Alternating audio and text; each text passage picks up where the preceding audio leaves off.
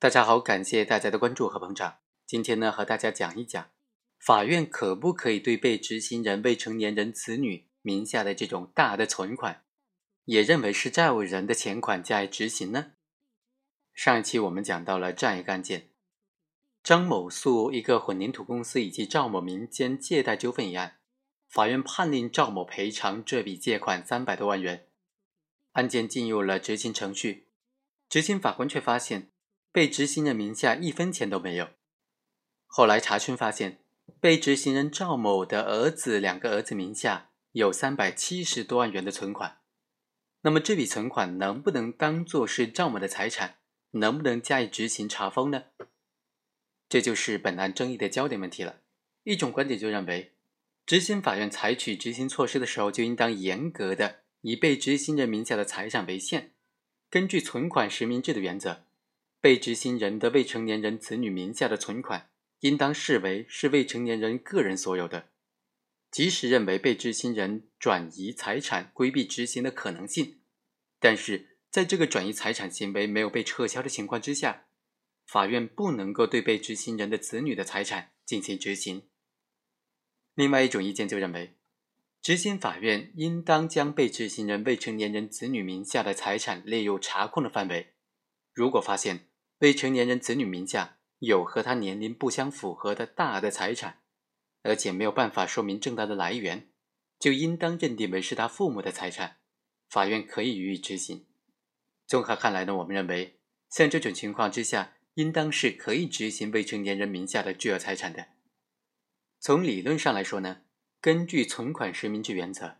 登记在公民个人名下的存款，一般应当认定为是公民个人所有。如果没有证据能够证明这笔存款实际上的所有人是另属他人的话，法院一般就不能够将这笔存款认定为是他人所有。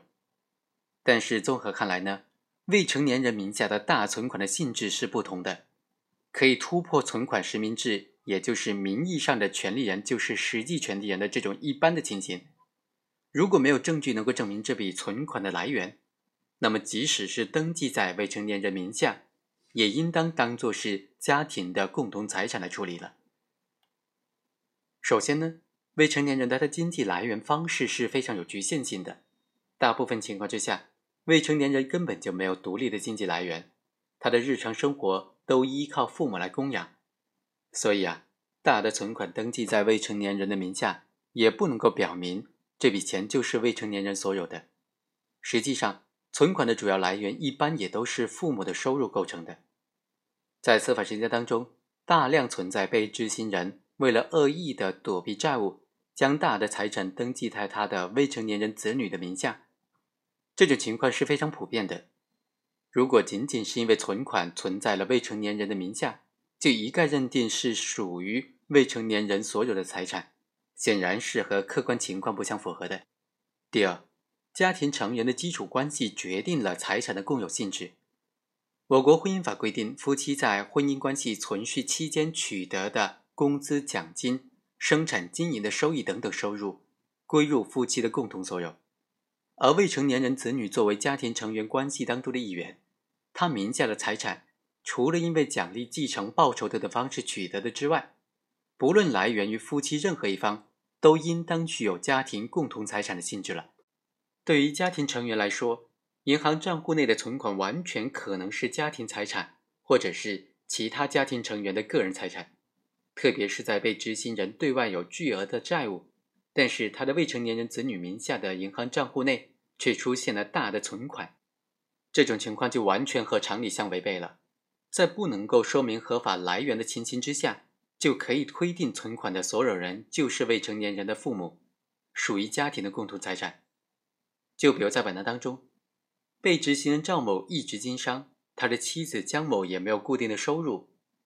被执行人混凝土公司以及赵某向申请执行人张某的借款，都是用于日常经营活动的，而赵某的收益呢，也基本上用于家庭生活。所以啊，赵某一和赵某二都是处于未成年人的阶段的，两个人都不具有独立取得经济收入的能力，而且完全的依赖父母供养。在他的父亲对外欠债达到数百万元，而且下落不明，他的母亲又没有固定的工作以及收入的情况之下，这两个未成年人名下有大额的存款，显然是和常理相悖的。所以，法院有理由认为，这涉案的三百七十万元就属于是家庭财产。好，以上就是本期的全部内容，我们下期再会。